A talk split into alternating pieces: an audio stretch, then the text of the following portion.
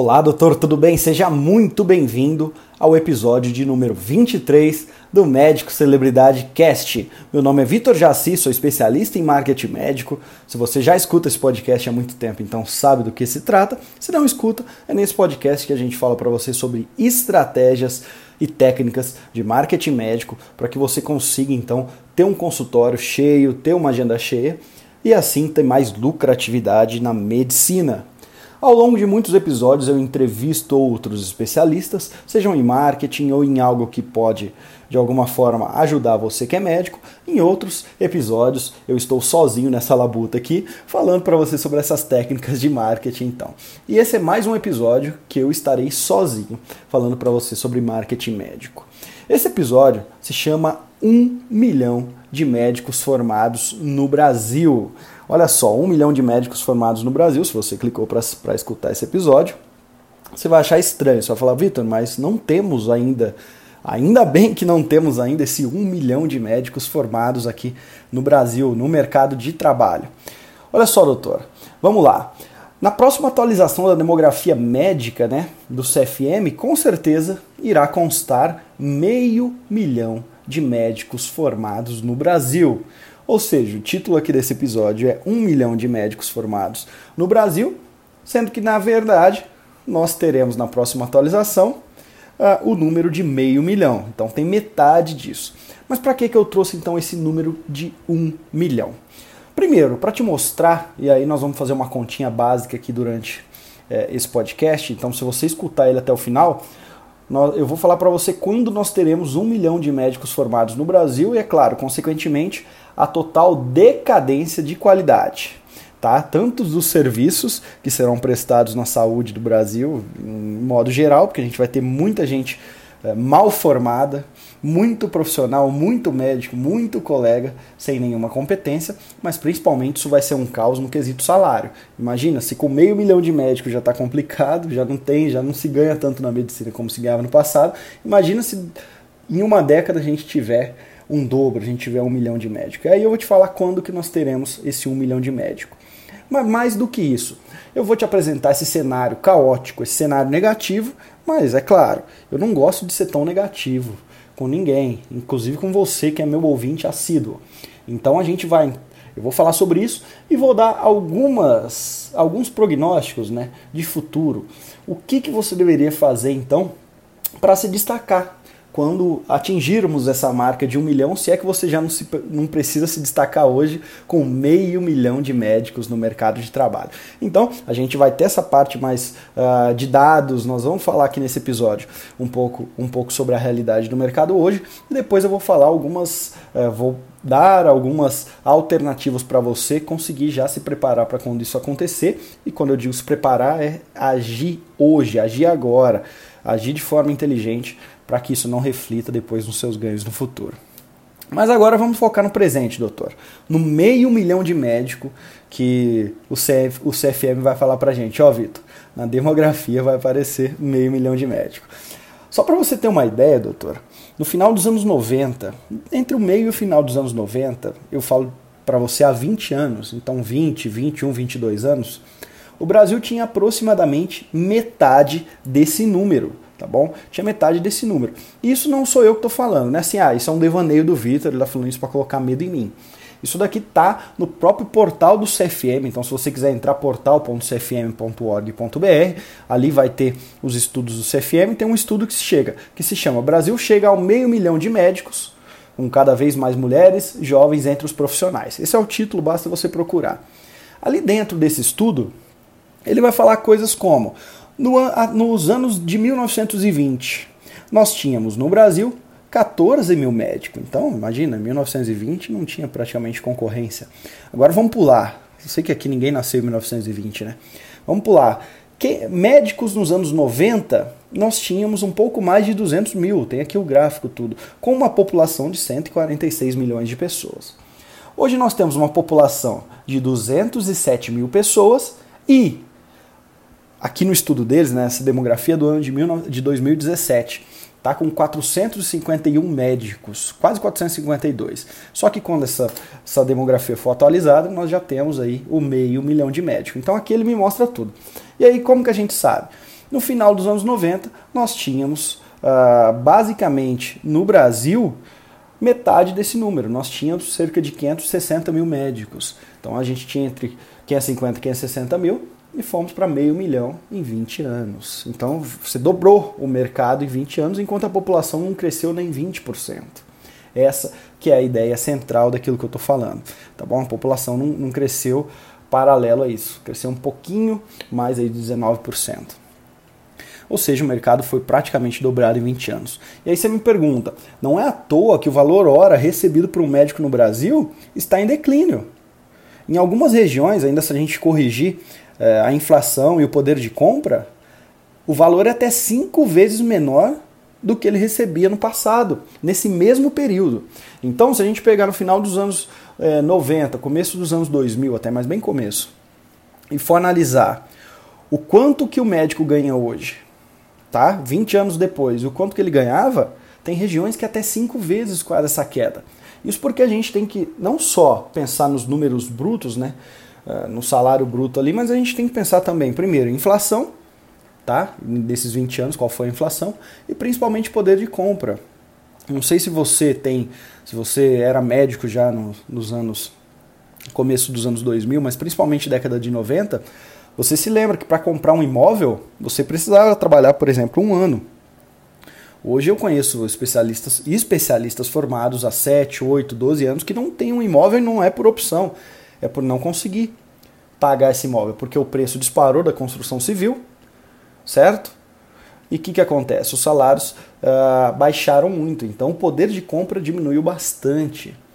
E talvez você mesmo tenha notado uh, essa decadência dos proventos, do, dos proventos durante os últimos anos. É, até porque é muito comum eu ouvi queixa de, de, médicos experientes que tinham agenda lotada no passado e hoje precisam voltar aos plantões para pagar as suas despesas.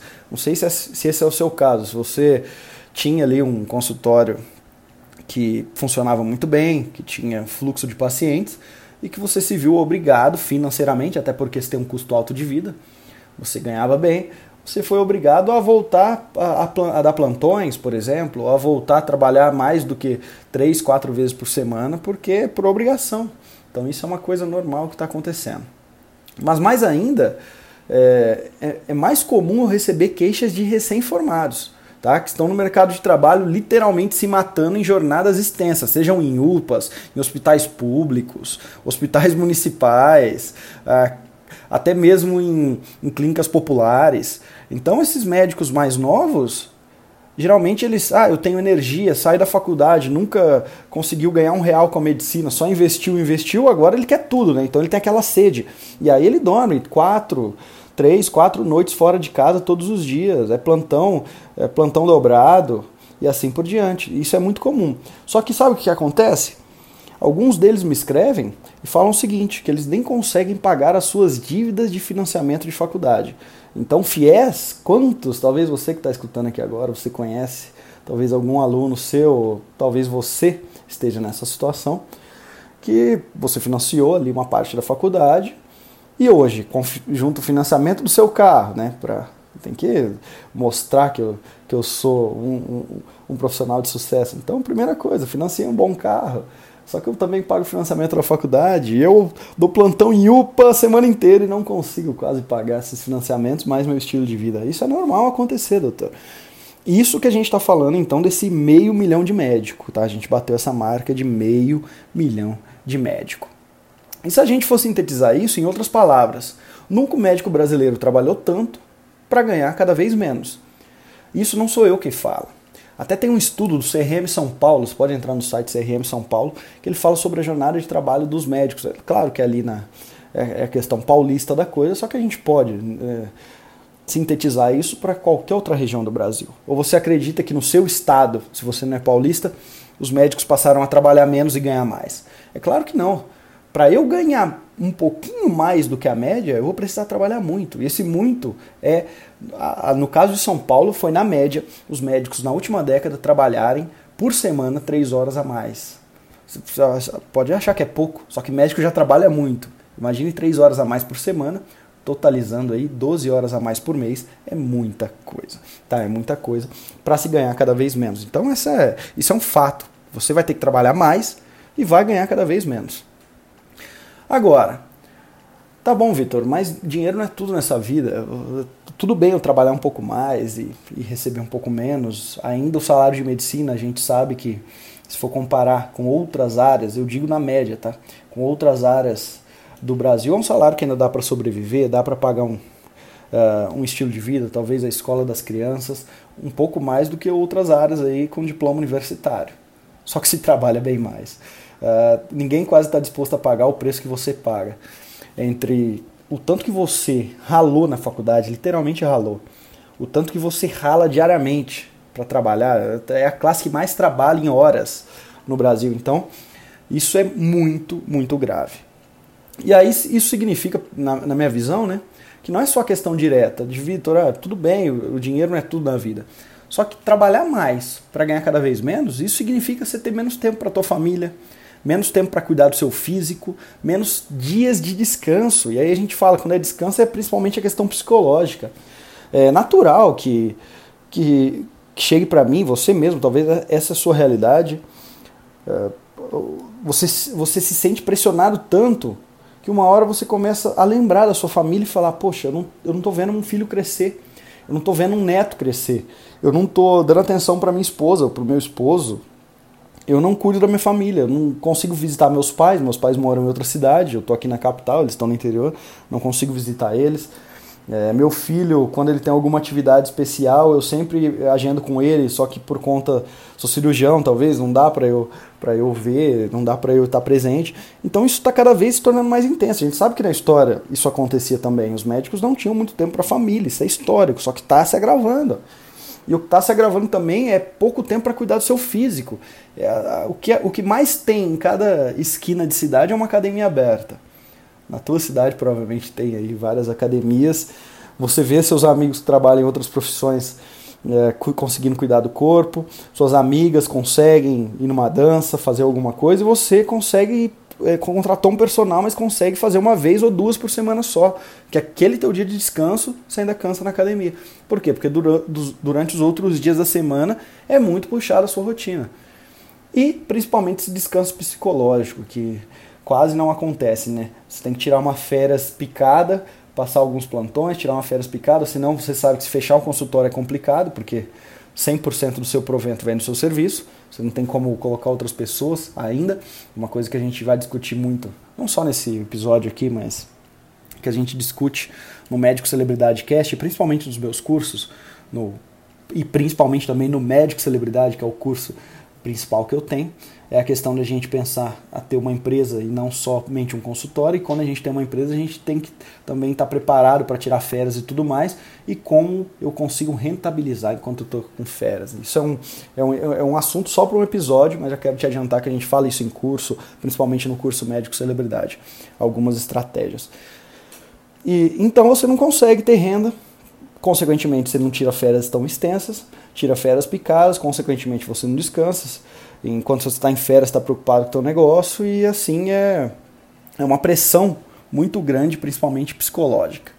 E no final de tudo isso desencadeia o quê? Burnout.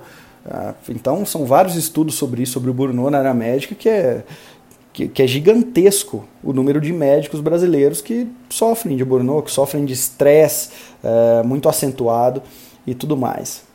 Agora, doutor, eu só te falei de coisas ruins, de coisas ruins, mas olha lá, como tudo pode piorar, tudo isso que eu te falei, não ter tempo, é, que acadêmicos não, não conseguem mal pagar seus financiamentos, acadêmicos não, recém-formados, que médicos que estão há muito tempo no mercado tiveram que voltar a fazer plantão e tudo mais, porque a gente chegou, a gente dobrou o número de médicos em pouco mais de 20 anos, isso é inacreditável.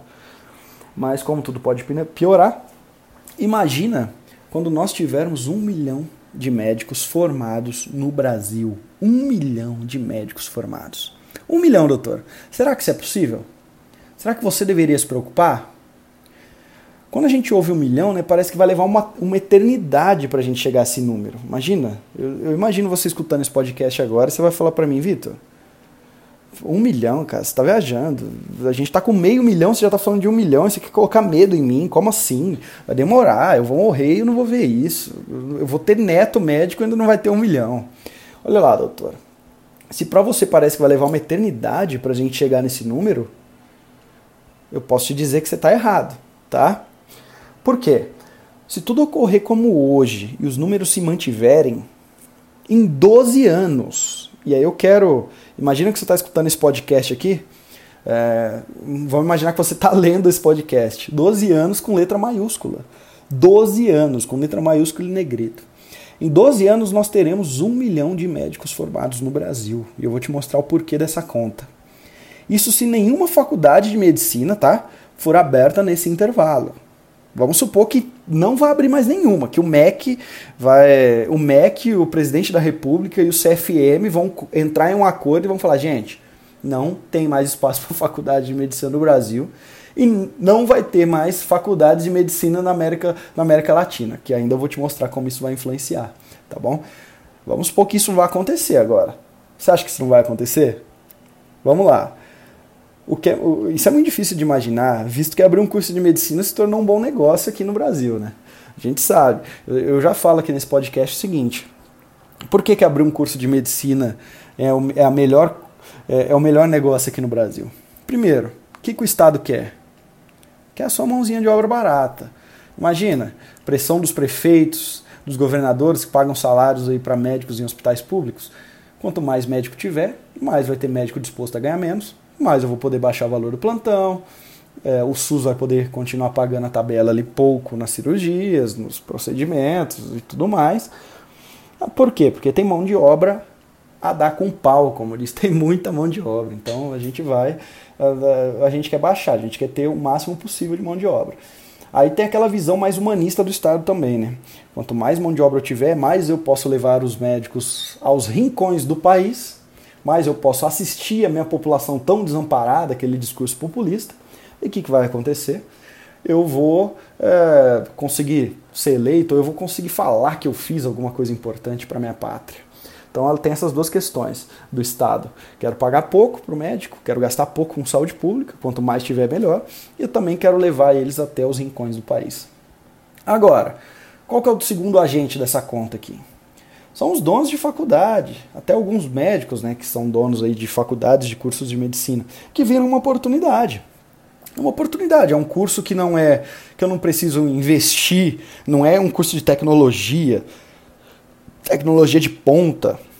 Não é uma engenharia aeronáutica que eu preciso investir numa infraestrutura gigantesca que os professores a hora aula são tão caras que eu não consiga é, bancar. Então, para o dono de faculdade é ótimo. Mas o terceiro agente, que para mim é o principal, é a população. Durante toda a nossa história, ser médico no Brasil era sinônimo de riqueza e de sucesso. Olha o doutor, olha a doutora. Ainda tem muito disso. Ou você vai discordar de mim, isso acontece muito comigo, uh, quando, por exemplo, minha esposa, minha esposa é cirurgiã do aparelho digestivo a gente vai a algum lugar, quando eu vejo quando ela fala, ah, que você é sua cirurgiã. Ah, você é cirurgiã, ainda tem essa, essa moral, esse prestígio social em ser médico, certo? E durante muito tempo, isso foi um almejo da classe média. Ah, eu te, eu, eu, eles almejaram durante anos eu ter filhos médicos, eu ter dois filhos médicos, eu ter sobrinho médico. Por quê? Porque isso era sinônimo, era status, era sinônimo de sucesso. Só que eles conseguiriam alcançar? Alguns sim, por quê? Porque essas pessoas estudavam muito. Agora, a maioria conseguia alcançar? Não. Por quê? Porque, primeiro, tinha que pagar uma faculdade de, de particular, já era caro, desde o passado. Só que era muito concorrido. Já hoje essa concorrência cai cada vez mais. É lógico que a USP ainda continua concorrida, os, as universidades públicas continuam concorrida. Só que se você não passar numa USP, se você não passar aí numa faculdade pública, numa federal, uma, uma estadual, o que, que vai acontecer? Você vai entrar também numa faculdade particular, você vai estudar um pouquinho mais ali, entrar numa particular e aí uh, essas pessoas que é, a classe, né, a classe média, elas, os pais vão fazer da tripa coração, mas vão conseguir pagar e aí talvez eles consigam um FIES, um financiamento, que está um pouquinho mais difícil agora, mas vão entrar nessas faculdades, tá bom? Então esse é o terceiro ponto. É um bom negócio por quê? Porque as pessoas ainda acreditam que ser médico é um bom negócio.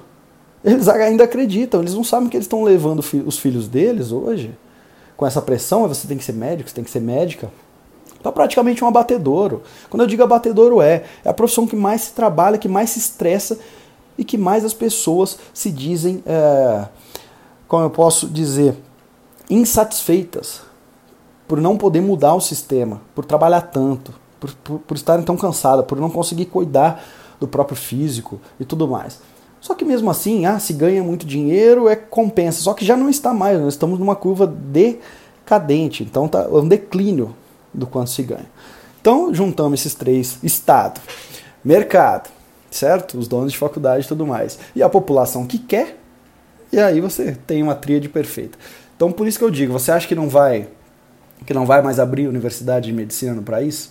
Que nós vamos ficar só com esses com, com esse número de, de médicos aí? Porque lembra que eu te disse, se tudo ocorrer como hoje, os números se mantiverem, em 12 anos teremos um milhão de médicos. Quando eu digo se tudo ocorrer como hoje e os números se mantiverem, quer dizer, não vai abrir mais faculdade de medicina, o que eu acho muito difícil. Agora, para ser mais objetivo, doutor, nós vamos às contas então para chegar a esse um milhão de médicos. Atualmente são 34.862 vagas oferecidas todos os anos nas faculdades de medicina no Brasil. Então vamos lá, você vai contar desde a USP, quantas vagas eu tenho na USP? Ah, tem 140 vagas para medicina todos os anos, tá? Aqui eu estou chutando. E na faculdade Vitor Jaci, quantas tem? Aquela faculdade particular? Tem mais 60, tem naquela outra. Então, são 34.862 vagas todos os anos, e isso nós, eu, eu, enquanto eu falo aqui, é janeiro de 2020, tá? Janeiro de 2020. Como esse podcast é AD Eterno, pode ser que você vai ouvir isso daqui 20 anos e vai falar, Vitor, você tinha razão ou não. tá bom?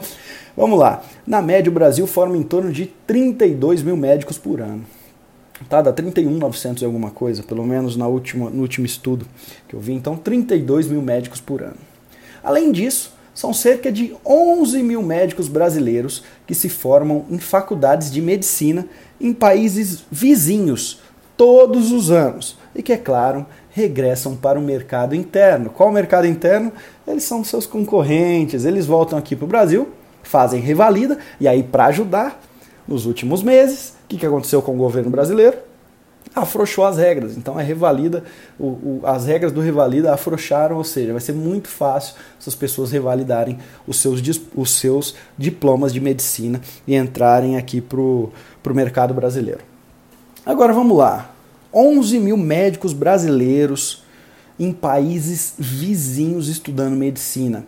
Vitor, de onde você tirou esse número? Você está inventando, cara. Faz o seguinte, vai, entra na internet, escreve assim: 65 mil brasileiros se, é, se, aventuraram para cursar medicina em países vizinhos. Esse é o título, tá? É uma matéria da Exame, da Abril, tá? Uma matéria da Exame que foi pro ar dia 29 de setembro de 2019. Ou seja, final de 2019, um pouco, há poucos meses, a Exame publicou essa matéria. São 65 mil brasileiros que estão estudando medicina em países vizinhos, principalmente Paraguai, Bolívia e Argentina. Para você ver o tamanho do estrago disso aqui, numa cidade chamada Pedro Juan Cabaleiro, uma cidade até famosa, né, porque ela é, faz fronteira aqui com o Brasil e Paraguai, só em Pedro Juan Cabaleiro tem nove faculdades de medicina. Pedro Juan Cabaleiro é uma cidade que é habitada por 116 mil pessoas, nas quais pelo menos 12 mil são brasileiros que estudam medicina. Está entendendo? Que numa cidade de 116 mil pessoas tem 12 mil estudantes de medicina, só nessa cidade. Aí eu, a única coisa que eu imagino, imagina as festas dessa cidade, 12 mil estudantes de medicina, mais nos primeiros anos, tenta imaginar como é a festa, a vida noturna dessa cidade. É complicado.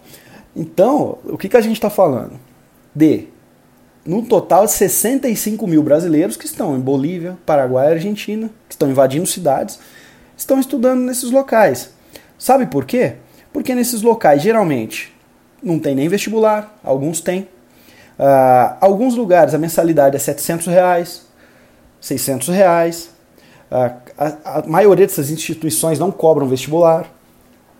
Você pode regressar depois ao Brasil então, você está fazendo o curso ali, você pode até regressar no Brasil no futuro e tudo mais. Aí depois essa pessoa volta e faz revalida. Então se a gente fizer uma conta básica aqui, esse número só está crescendo, tá? Está abrindo muita faculdade aí na fronteira com o Brasil para pegar esses estudantes, principalmente de estados que fazem fronteira. Por exemplo, Mato Grosso, Mato Grosso do Sul faz fronteira com Bolívia, etc. Uh, alguns com Paraguai. Geralmente essas pessoas são de lá. Então interessa muito. Eu coloco dois filhos numa faculdade de medicina, pago 500 reais por mês cada um, gasto mil reais por mês, sendo que o custo de vida no Paraguai e na Bolívia é bem menor do que aqui. Então imagino o quanto que isso não é um bom negócio. Tá crescendo esse número. Vamos pensar que não vai abrir mais nenhuma faculdade na fronteira, que vai ficar estabilizado. Lembra que eu te falei que os números ficarão estabilizados? 65 mil brasileiros. Vamos dividir por seis anos, certo? Então a gente tem um total depois, quando a gente fizer é, essa conta, lembra que eu te falei que são 32 é, mil, mil estudantes de medicina no Brasil que se formam por ano, mais 11 mil que se formam nesses países vizinhos, tá? Mais 11 mil que se formam por ano nesses países vizinhos, o que totaliza 43 mil estudantes de medicina por ano que se formam, que vão atuar aqui no Brasil. E aí, como que a gente chegou aos 12 anos para ter um milhão?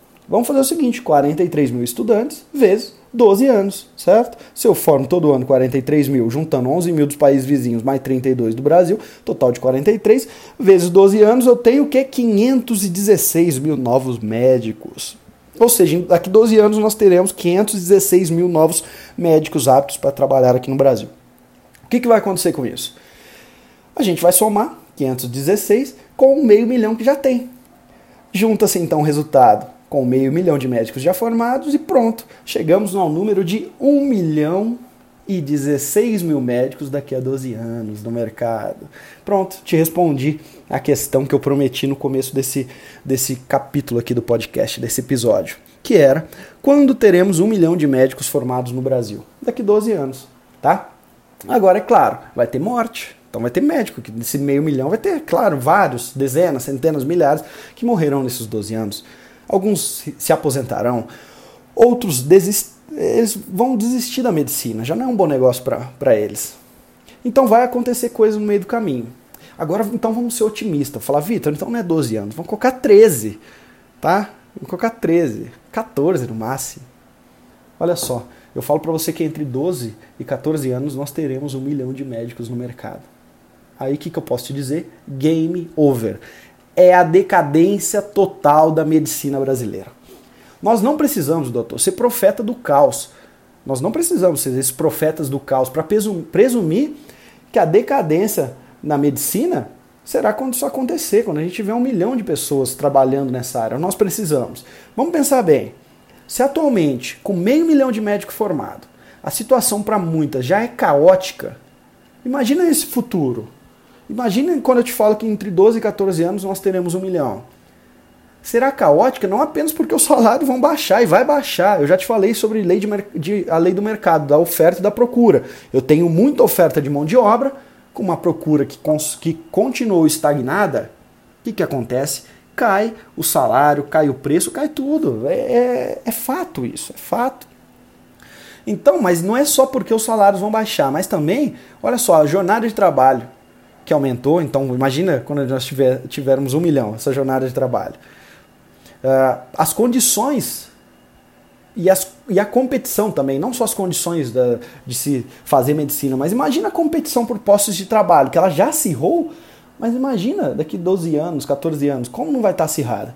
Eu, eu escuto muito, até esses dias eu escutei de um ortopedista que falou: Nossa, Vitor, quando eu me formei em ortopedia, pediam até preceptores pediam, professor falava, por favor, faça o meu plantão ali, eu vou precisar viajar, faz meu plantão, pega meu horário, tem horário sobrando, te coloco em três hospitais, você saiu operando.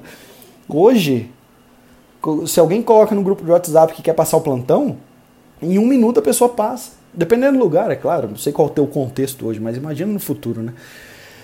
As condições de trabalho com certeza irão diminuir, mas principalmente o respeito da população com a figura do médico vai ser perdido muito dessa credibilidade. Já está sendo perdida, mas vai ser perdida muito. O, como eu posso te explicar? Só na minha família são sete médicos novos, todos novos. Todos novos, todos novos, que eu digo assim, até 10 anos de formado, alguns, mas a maioria 2, 3 anos de formado. São sete que tem na família, contando também os acadêmicos, tá? Em toda a família está passando a ter 4, 5, 6 médicos. Sendo que no passado, ser médico é, era aquela coisa muito exclusiva, né? É, nossa, ele é médico, ela é médico, olha só, aquele, a, a credibilidade social, a reputação social era muito grande. A gente chama de prestígio social, na verdade. No terceiro sinônimo eu encontrei a palavra certa. Sendo que hoje já não é mais, toda família vai ter, ser médico, pessoas de vários níveis sociais, várias culturas, até, até tem a questão boa de, de estudo, né? A gente conseguir integrar cada vez mais pessoas da sociedade a, a esses cargos, mas também tem a questão de prestígio social, o prestígio vai cair muito, tá bom? Nesse tempo. Agora, a grande questão é a qualidade do serviço prestado, que com certeza vai diminuir. Você concorda comigo que com meio milhão de médicos já é possível notar colega totalmente, alguns colegas, tá? Totalmente despreparados exercendo a profissão? Talvez você conheça. São pessoas que não sabem nem os fundamentos básicos da medicina, mas que atuam, né, e muitas vezes tiram o lugar de quem realmente trabalha com seriedade, de quem realmente conhece, de quem quer salvar vidas. Eu acredito que você conheça esse tipo de colega. Agora imagina, todos esses pontos que eu narrei para você, com um milhão de colegas, um milhão de médicos no mercado. Eu não tenho dúvida que os salários vão baixar cada vez mais, a competição por postos de trabalho irá aumentar e a qualidade do serviço irá diminuir, concorda? Não vejo saída para essa decadência. Sabe por que eu não vejo saída? Isso é inevitável. Vamos chamar de autoridade entre aspas. CFM, CRMs e o Estado brasileiro não agem. Para eles eu já te falei que é cômodo tudo isso. Vamos pensar no CFM, CRM. E a mensalidade, e a anuidade que você paga? Imagina um milhão de anuidade? Um milhão de médicos pagando anuidade. É claro que eu não quero ser. É, não estou acusando aqui de nada, mas tem um sistema por trás de tudo isso. E a classe desunida? Ou você acha que quando a gente tiver um milhão de médicos no mercado, a classe vai ser mais unida ou mais desunida do que é? Já é totalmente desunida. Se a classe médica fosse unida nos últimos 10 anos, ela teria bloqueado muito do, do que está acontecendo hoje. Muito do que as seguradoras e do que as operadoras de saúde fazem com eles hoje. Muito do que o Estado faz hoje. Mas é totalmente desunido. É cada um por si Deus por, e Deus por todos. Sabe? Isso não vai mudar. E nem a questão das autoridades também não vai mudar. E agora? Que, e também a gente tem a questão do mercado. Eu não vejo saída para essa decadência porque o mercado também ele não quer que você se desenvolva. Ele quer mão de obra barata, como eu te falei. O Estado quer mão de obra barata. O Estado quer baratear o preço do plantão. Agora vamos pensar nas seguradoras, operadoras de saúde, grandes clínicas, grandes negócios de saúde, até farmacêuticas. Para que, que ele quer você com poder de barganha? Para que, que ele quer você, uh, você que é um médico estabilizado, que não precisa deles? Não, ele quer que cada vez mais a mão de obra seja barata, que o mercado esteja instável, que aí vocês vão aceitar qualquer diretriz nesse jogo. Então é, é, é de, se, é de se desesperar. Aí eu te pergunto, você vai esperar mais 12 anos para isso acontecer? É da sua carreira que nós estamos falando até agora. Eu não estou falando da minha carreira, eu estou falando da tua carreira até agora. É do teu futuro, é do teu ganha-pão, é dos seus sonhos. Será que vale a pena esperar os próximos 12 anos para se dar conta que é preciso agir? Que você precisa agir? que você precisa encarar a sua carreira como uma carreira com maiúsculo, ó, maiúsculo e negrito. Uma carreira como uma carreira. E o seu consultório como um negócio? É por esse motivo que eu venho aqui e gravo esse podcast. Por isso que eu gravo o Médico Celebridade Cast. É por isso que eu gravo vídeos de marketing médico, que eu tenho cursos de marketing médico. Por isso que eu tenho um curso chamado Médico Celebridade. Tá? para te mostrar que a ética e o marketing pode andar de lado a lado, mas para te mostrar também uma alternativa, uma possibilidade. E essa possibilidade eu chamaria de oportunidade para você conseguir estar tá bem estabilizado quando tudo isso acontecer. E aí eu falo para você que eu tenho um curso completo que chama Médico Celebridade, que até nesse momento que eu estou gravando esse podcast, daqui uns dias vai abrir mais uma turma do Médico Celebridade, que é um curso bem seleto. São poucos que entram, poucas vezes no ano. Então, se você me acompanha, você já sabe do que, que eu estou falando e sabe que isso é, é sério e eu não uh, discuto. Você vai falar, Vitor, mas médico celebridade, olha que nome ousado de curso, até sensacionalista. Mas, doutor, eu te dou minha palavra que tudo nele é embasado na ética da profissão.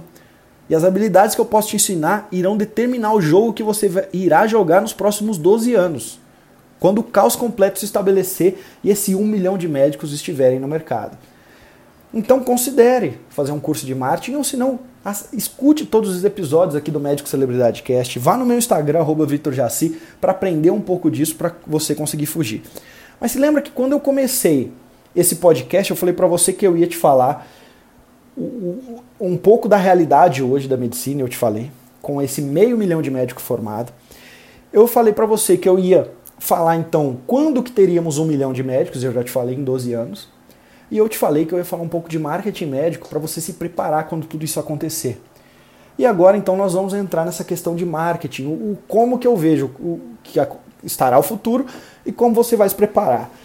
Primeira coisa que eu quero te dizer, não existe diagnóstico correto para isso e principalmente não existe receita para daqui 12 anos. Eu, se eu, eu, eu, seria um leviano se eu falasse para você, ó oh, doutor, faça assim, assim, assado que daqui 12 anos sua carreira, sua vida estará estável e tudo mais. Isso não existe. Não tem como fazer prognóstico. Até porque eu não vejo só a questão dos um milhão de médicos daqui 12 anos que, vai, que o caos da medicina vai se estabelecer só por conta disso. Vamos ter uma conversa um pouco mais séria aqui. Eu vou falar para você sobre tecnologia e biotecnologia. Imagina que você fosse um médico nos anos 80 e te fizesse essa pergunta. Tá, daqui 12 anos, doutor, o que, que eu devo fazer para eu continuar, ter uma, para eu ter uma carreira de sucesso na medicina? Você ia falar, ó, faz assim, se especializa, monta um consultório, vai para essa área, é, entra numa equipe de cirurgia, tá? Faça uma boa, uma boa residência em um hospital que é modelo aí na região, que ele é muito conceituado e tudo mais. Então era fácil a gente trilhar o caminho do sucesso. Era fácil falar para ele, ó, faz uma especialização, faz assim, faz assado. Ou simplesmente eu poderia resumir tudo isso assim, ó, tá vendo aquele teu professor de faculdade? Tá vendo aquele teu preceptor? Faz o que ele fez. Modela ele, você vai ter sucesso. Só faz o que ele fez, tá? Não precisa de mais nada. Agora não é diferente, eu vou te falar por quê. Você concorda comigo que nos últimos 10, 15 anos a tecnologia tem evoluído num nível tão intenso? Eu não estou falando de, só de mídias sociais, que hoje você. E nem WhatsApp, que hoje você conversa com a sua secretária, por exemplo. Você pode. É, ou até com um paciente com a telemedicina, você pode estar no Japão de férias e você conversa com eles assim instantaneamente. Ou que você consegue publicar fotos, Instagram, né? Consegue publicar fotos. Eu estou falando de tecnologia na medicina. Eu estou falando de biotecnologia, que vai ser a principal revolução que nós teremos na área para os próximos anos. Sabe o que é biotecnologia? Eu estou gravando esse podcast agora com um, um Apple Watch. Esse Apple Watch ele está mensurando as calorias que eu estou gastando enquanto eu estou gravando aqui, se eu estou em repouso, os batimentos cardíacos que eu tenho e tudo mais, a questão da minha respiração. Hoje já tem anéis que fazem isso. A pessoa usa uma, um anel como se fosse uma aliança e durante o dia todo ele, ele mede várias coisas, qualidade do sono e, e, e envia para essa pessoa. Hoje já tem tecnologias para diabéticos, pessoas que sofrem de distúrbios neurológicos, que no dia a dia ele consegue monitorar, pessoas que até que estão com câncer, tem alguns aplicativos que já conseguem monitorar muito. O qual que é a grande discussão hoje? Que muito provavelmente daqui a 10 anos a revolução na saúde será tão grande que a biotecnologia ela substituirá e muito a mão de obra médica, principalmente aquela mão de obra médica baseada na repetição e naquela mão de obra médica baseada na análise de dados. Então, eu falo muito aqui sobre clínica, né? Médicos que, que têm especialidades muito ligadas à clínica. Gente, é claro que a gente não sabe, não quero alardear ninguém aqui. Talvez é, se Deus quiser, não vai ser assim. Mas tudo leva a crer que aquilo que a gente pode utilizar dados, certo? A gente vai poder substituir por essa biotecnologia. Substitui muito, não quer dizer que vai substituir o papel do médico sempre, mas já substituir muito do que ele faz. E é isso causa mais desemprego, é mais sub, a gente substitui o trabalho humano pelo trabalho de máquina. E principalmente aquelas especialidades que têm coisas muito repetitivas para se fazer que não tem quase nada. Novo. Agora, imagina, neurocirurgia, talvez, é, até qualquer tipo de cirurgia, alguns procedimentos onde precisa de intervenção humana. Aí já é difícil a gente substituir com biotecnologia. E terá que ser robótica, só que aí a gente está falando dos anos de 2050 para frente, né? que é a, a, a suposição de, de alguns autores. Aí o que, que acontece? Muitos autores, até um deles eu sugiro que vocês leiam, que é 21 lições para o século XXI, ele fala o seguinte, que possivelmente, algumas áreas da medicina, o médico passará a ganhar quase o mesmo, receber o mesmo que a enfermeira recebe. Sabe por quê? Porque a tecnologia vai substituir, porque são médicos que só analisam dados. Essa tecnologia vai substituir ele a tal ponto que uma pessoa que está ali para aplicar injeção, que está ali para fazer uh, o cuidado com esse paciente diário, como uma enfermeira está, vai valer mais a pena para um hospital do que alguém que só lê dados enquanto uma máquina consegue fazer isso é, com um número de dados tão grande. Então, para mim, a grande revolução não é nem por causa de um milhão de, de médicos, é toda essa questão de tecnologia, biotecnologia que vai substituir muito do poder de, de, do mercado de trabalho. E aí, como então a gente foge de tudo isso? Primeira coisa que eu quero falar para você é, eu não, eu não sou, eu não tenho bola de cristal. Não sei como, vou te dar algumas opiniões do que eu acho, que eu separei para você. A primeira delas é você ter poder de investimento.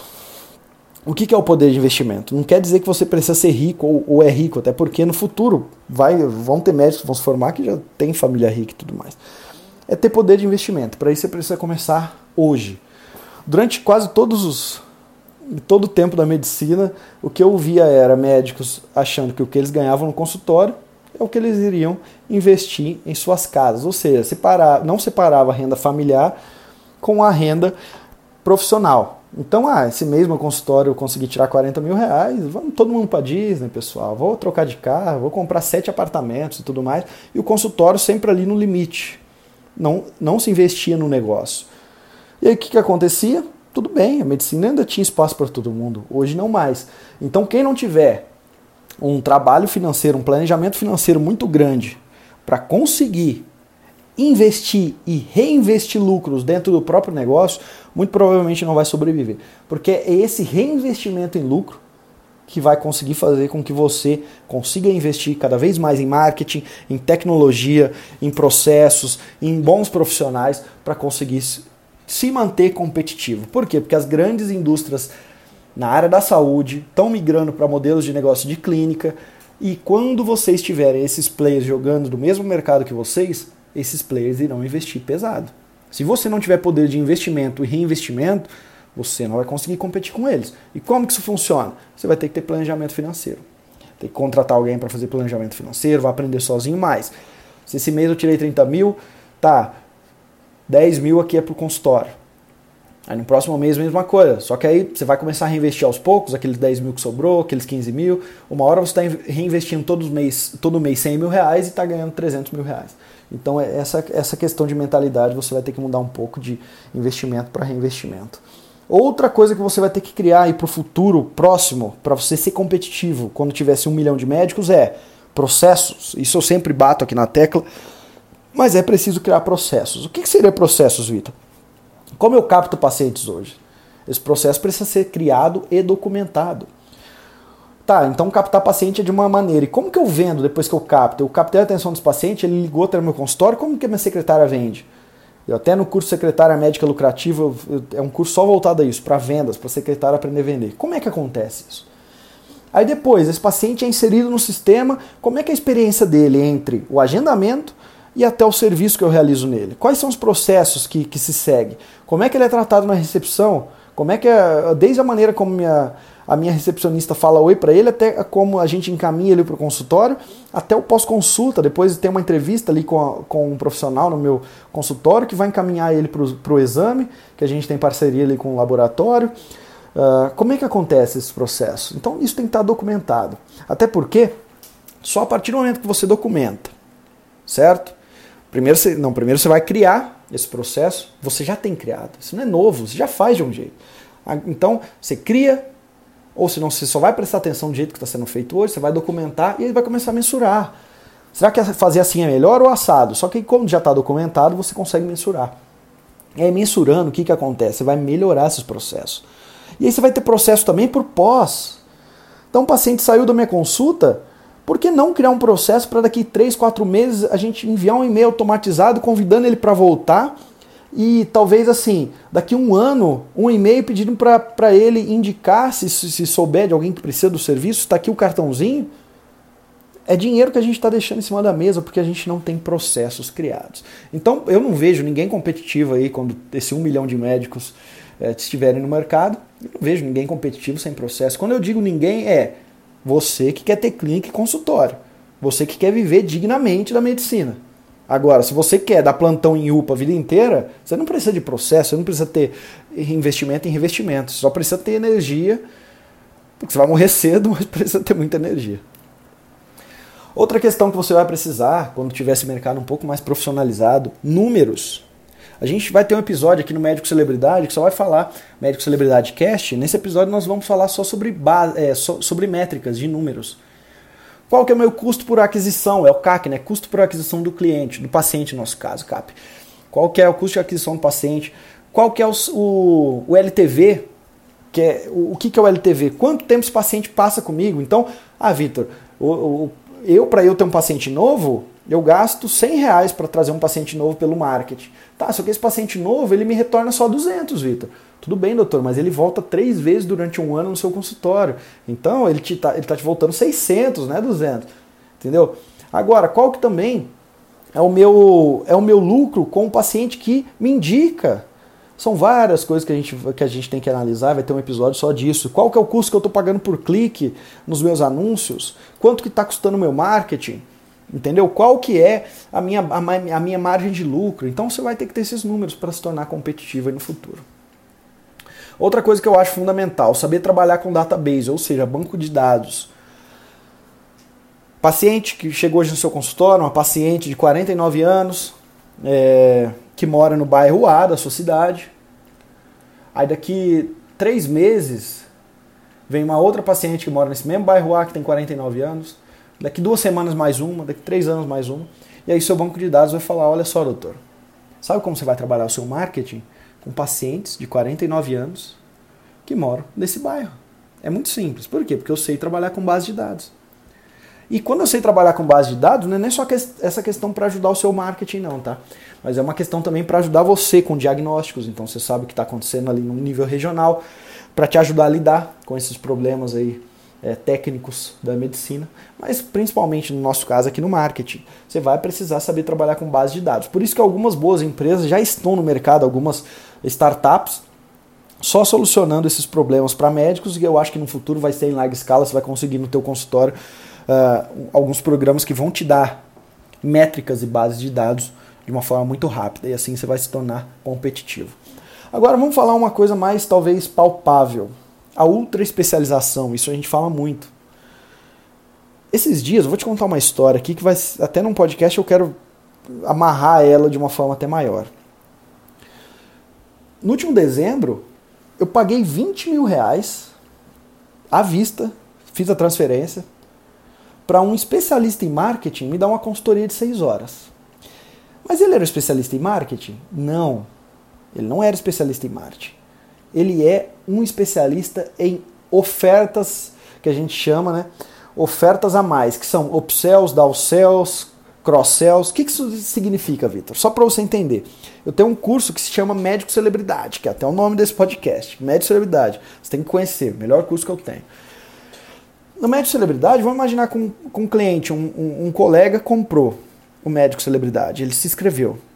Logo depois que ele se inscreveu, eu posso oferecer um curso um pouco mais barato, porque ele já está com o cartão na mão e vai fazer todo sentido, um curso que complementa. Só que ser mais barato, eu estou fazendo um downsell. Se eu oferecesse algo mais caro, um upsell, entendeu? Ou eu posso pensar nesse, nesse produto como um back-end, um front-end. Então é uma conversa grande aqui no meu mercado. Esse profissional ele é especialista nisso, em desenhar upsell, downsell e tudo mais. Paguei 20 mil reais para ele conversar comigo 6 horas. Eu não pagaria e eu estou sendo sincero com você, 500 reais para um profissional de marketing conversar comigo 6 horas. Eu não pagaria. No nível que eu estou, que que eu, no meu nível hoje de, de conhecimento do mercado, para assim, 90% eu não pagaria 500 reais. Mas por que eu paguei 20 reais à vista para uma pessoa? Porque ela é ultra especialista em algo que vai resolver o meu problema. A mesma coisa eu, que sou, eu, eu sou especialista em marketing? Sou. Mas no que eu sou especialista? Em marketing médico. E aí eu sou ultra especialista. E se, se você falar para mim em marketing médico digital, aí eu sou ultra, ultra especialista. Você deveria me pagar para eu fazer uma consultoria para você. Por quê? Porque eu sou ultra especialista e posso te resolver um problema que vai te gerar muito lá na frente. É o que eu pensei. Pago 20 mil reais para essa pessoa e vai me gerar muito ali na frente. Então te dei o meu exemplo. Desculpa eu ter colocado o meu exemplo aí no meio, feito essa analogia. Agora, o que eu ultimamente eu tenho alguns alunos, principalmente do médico celebridade, que eles resolveram, eles já eram especialistas, igual você talvez, mas eles resolveram se ultra especializar. Mas não é simplesmente se ultra especializar na questão técnica. Ah, eu sou um neurologista e agora eu vou me, me ultra especializar em Parkinson. É fazer um marketing com uma comunicação ultra especializada, para que as pessoas percebam que ele é a principal referência na região ou no Brasil em Parkinson, para que ele é que ele é a maior referência no Brasil ou na região em cirurgia bariátrica, em, vídeo, em cirurgia bariátrica, em, em bypass, em vídeo laparoscopia nessa área, que ele é a maior referência no Brasil em, por exemplo, câncer de próstata. Miguel Srug, famoso, famoso médico brasileiro, todo mundo conhece, urologista, maior, maior referência no Brasil conhecida como câncer de próstata, na toa, que é um dos médicos que mais conseguiram ganhar no mercado brasileiro, no mercado da medicina em todos os tempos. Eu estou falando de faturamento. Por quê? Porque desde o passado, ser reconhecido como um especialista te garante, sabe por quê? A pessoa está na região dela. Vamos pensar que ela tem alguma patologia que você pode resolver ou pode ajudá-la a resolver. Até vamos pensar nas questões psicológicas. A pessoa, uma pessoa que é viciada em bebida alcoólica, por exemplo. E você é um psiquiatra ali, como, é, como todos os outros que falam que, que simplesmente sou psiquiatra, cuido de tudo. Qualquer coisa que aparecer aqui é depressão, é alcoolismo, é qualquer coisa, eu cuido aqui. Mas imagina que tem um outro psiquiatra que ele mora em outro estado e que ele se posicione, aqui a gente está falando de posicionamento, como o maior especialista no Brasil em questões de, uh, de, de vício no alcoolismo, dependência no alcoolismo. E aí um paciente tentou tratar com você uma vez, depois foi em outro, nada, não teve resultado. Esse paciente ele está disposto, você pode ter certeza, não todos, mas quando a gente fala em ser reconhecido como, e aí uma, milhares de pessoas vão te reconhecer como, aquela pequena parcela que está disponível a pagar, ela vai viajar até outro estado para passar com você. E eu tenho alguns casos de sucesso de amigos, de, de colegas, de alunos meus aqui do Médico Celebridade. Eu tenho um caso de colega que hoje ele cobra 1.100, entre 1.100 e 1.200 reais. Não sei exato agora quanto está a consulta dele. A última vez era 1.100 reais. A consulta dele, que só fala de tontura, só fala de tontura, não fala de outra coisa. Eu sou o doutor tontura. 1.200 reais minha consulta. Seis meses de agenda lotada. Seis meses. Sabe por quê? Porque vem gente do Brasil inteiro. E ele não abre mais que seis meses. Porque assim, ele pensa, se eu abrir minha agenda, imagina ter a agenda lotada um ano, isso não é bom para mim, eu também tenho que me planejar. Então ele abre seis meses e lota. Por quê? Porque as pessoas vêm do Brasil inteiro, falam, não, eu já tentei tratar com neuro aqui, já fiz, já fui num clínico ali, já tentei no posto de saúde. Doutora, eu quero acabar esse problema na minha vida. Como eu percebi que você Uh, eu tive a percepção, e Marte é a percepção, não esqueça disso, que você é a maior referência naquela área, eu vou, eu peguei o avião e vim aqui paguei 1.100 reais, eu quero resolver. As pessoas estão cansadas de tentar resolver problema, elas querem resolver problema. Elas querem resolver problema. Você não pagaria, você não, não pagaria uma consultoria, uma consultoria minha para eu tentar resolver o teu problema. Você pagaria para eu resolver o teu problema. E aí você pagaria caro, porque pagar mais ou menos é para quem tenta resolver, para quem resolve você, você paga caro. Então essa questão da ultra especialização em algum sintoma, em algum principalmente patologia ou até mesmo serviço, em uma cirurgia específica, vai ser a onda, é, a onda não, mas vai ser fundamental para os próximos anos. Eu até ontem, ontem eu enviei uma mensagem aqui para um grupo que eu tenho sobre uma técnica nova chamada body clip. Era uma bariátrica por clipe, para é uma técnica nova que no Brasil teve as quatro primeiras cirurgias semana passada. Olha só. É uma oportunidade, é uma coisa nova.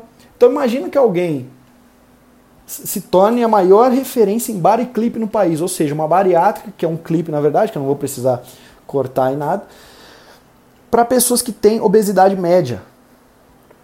Está entendendo o quanto isso é forte? Ao invés de eu simplesmente falar que sou cirurgião do aparelho digestivo e viver fazendo um pouco de vesícula aqui, um pouco de hérnia de ato ali, um pouco de cirurgia do refluxo e a bariátrica. Não. Eu sou o maior especialista em body clip. Agora, é claro, para eu ser esse maior especialista, aí que está o caso. Eu vou precisar ter o que? Acesso a novas tecnologias. Lembra que eu te falei de biotecnologia?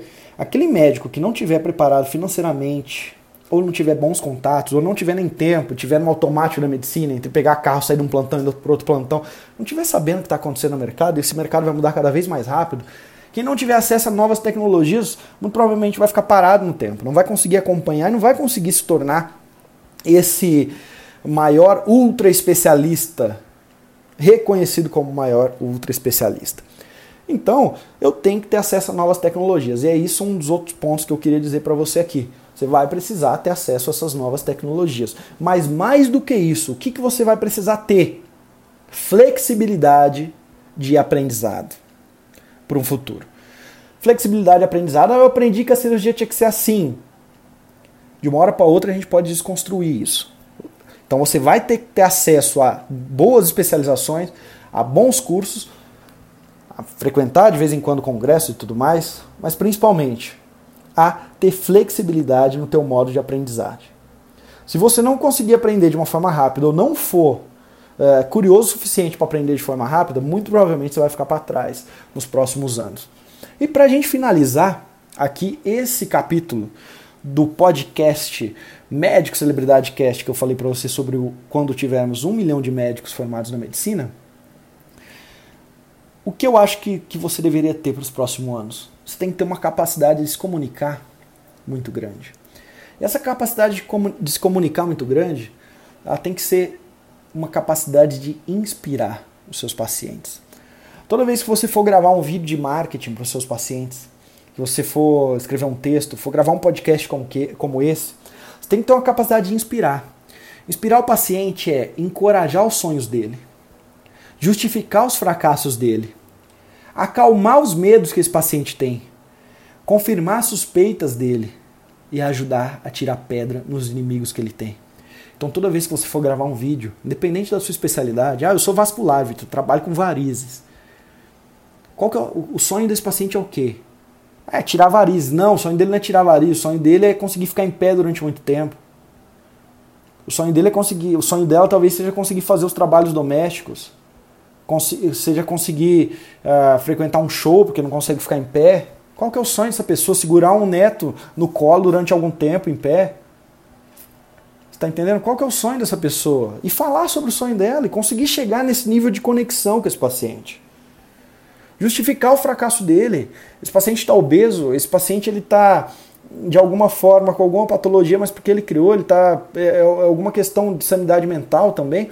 Não importa tem que arrumar um jeito de justificar, de falar, ó, oh, a culpa não é sua. E eu tô aqui para te ajudar. E assim você vai conseguir ter uma conexão tão forte com seus pacientes que o seu marketing vai fluir naturalmente. Aí você tem que ter a capacidade de acalmar os medos dele. Imagina, esse paciente sofre com essa dor. Esse paciente tem dor no ombro faz sete anos. Ele tem medo. Ele tem medo, porque no passado falava para ele que a cirurgia de ombro, ele não ia poder mais mexer o ombro. Ele parar a dor, mas ele não ia mexer mais o ombro. Ele tem medo. Quais são as crenças que essas pessoas têm quando ela ouve falar de cirurgia? Qual é a crença que ela tem quando você é um oftalmo e fala de cirurgia refrativa? Será que eu vou ficar cego? Eu tenho medo. Vamos acalmar o medo desse paciente. Vamos fazer esse tipo de marketing. Vamos confirmar a suspeita dele.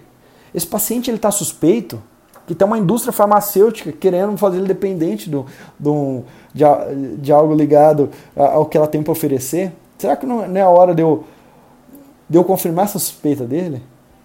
Mas é claro, você vai confirmar a suspeita de indústria farmacêutica, que é quem te ajuda também, algumas vezes. Vamos achar, como que eu vou confirmar a suspeita desse paciente? Esse paciente ele acha que ele está obeso porque ele não dorme bem. Chegou a hora de eu, médico do sono, confirmar a suspeita para ele. E principalmente eu ajudar a tirar pedra nos inimigos dele. Esse paciente ele tem um problema e com certeza ele terceiriza esse problema porque nós, seres humanos, temos a tendência de terceirizar nossos problemas sempre. E aí eu vou te falar um dos segredos do marketing, tá? Um dos segredos do marketing é a psicologia. Se você sabe um pouco de psicologia, você sabe, você vai conseguir se dar bem no marketing, no teu marketing médico. E uma das coisas bases da psicologia é que o ser humano ele tende a terceirizar seus problemas. Então, com certeza, não é, não sou eu que come mal. Certo? Não sou eu que come mal. Não sou eu que, que desenvolvi esse problema. É porque a minha vida é complicada, é corrida, é porque eu não tinha acesso a boa alimentação no passado e tudo mais. Então, quanto mais eu conseguir atirar pedra nos inimigos desses pacientes, eu vou conseguir me conectar. Então, eu vejo que para o futuro, se você tiver uma capacidade de inspirar pessoas nos seus vídeos, num podcast como esse, eu espero que eu, se você escutou até aqui, eu te inspirei. Eu acho que sim. Você escutou até aqui, né? Eu te inspirei a agir. É isso que eu, e, e quando você me perguntar, Vitor, por que você grava Médio Celebridade Cast? Doutor, é para te inspirar a agir. Você está ouvindo isso daqui no carro agora, na academia, não sei onde você está ouvindo agora. Mas eu, eu, tenho certeza que você ficou, ficou atentado a agir. E é isso que eu quero produzir em você e é isso que você tem que produzir nos pacientes. Então, se você tiver um bom poder de investimento, se você tiver processos alinhados, se você tiver os números na ponta do lápis, se você saber trabalhar com bancos de dados, se ultra especializar, ter acesso a novas tecnologias, continuar aprendendo, ter flexibilidade no aprendizado e inspirar pacientes, eu tenho certeza que quando um milhão de médicos estiverem formados no Brasil, você estará em outro patamar, porque você, não só porque você ouviu esse podcast, mas porque você tem uma vontade imensa em criar a carreira dos seus sonhos. Então esse foi mais um episódio do Médico Celebridade Cast, doutor. Em breve vou lançar mais uma turma do curso Médico Celebridade. É um curso que assim muda carreiras. Eu te dou minha palavra, muda carreiras. Então procura médicocelebridade.com, qualquer dúvida que você tiver. Talvez faça parte dessa próxima turma aqui do.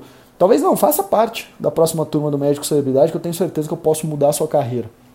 Tá bom? Isso eu falo com boca cheia, eu tenho certeza disso. Do mais, meu muito obrigado pelo seu tempo. Eu faço isso aqui por você. Espero que você faça coisas para inspirar os seus pacientes também. Meu muito obrigado. Qualquer dúvida, por favor, me escreva. Até o próximo episódio do Médico Celebridade Cast.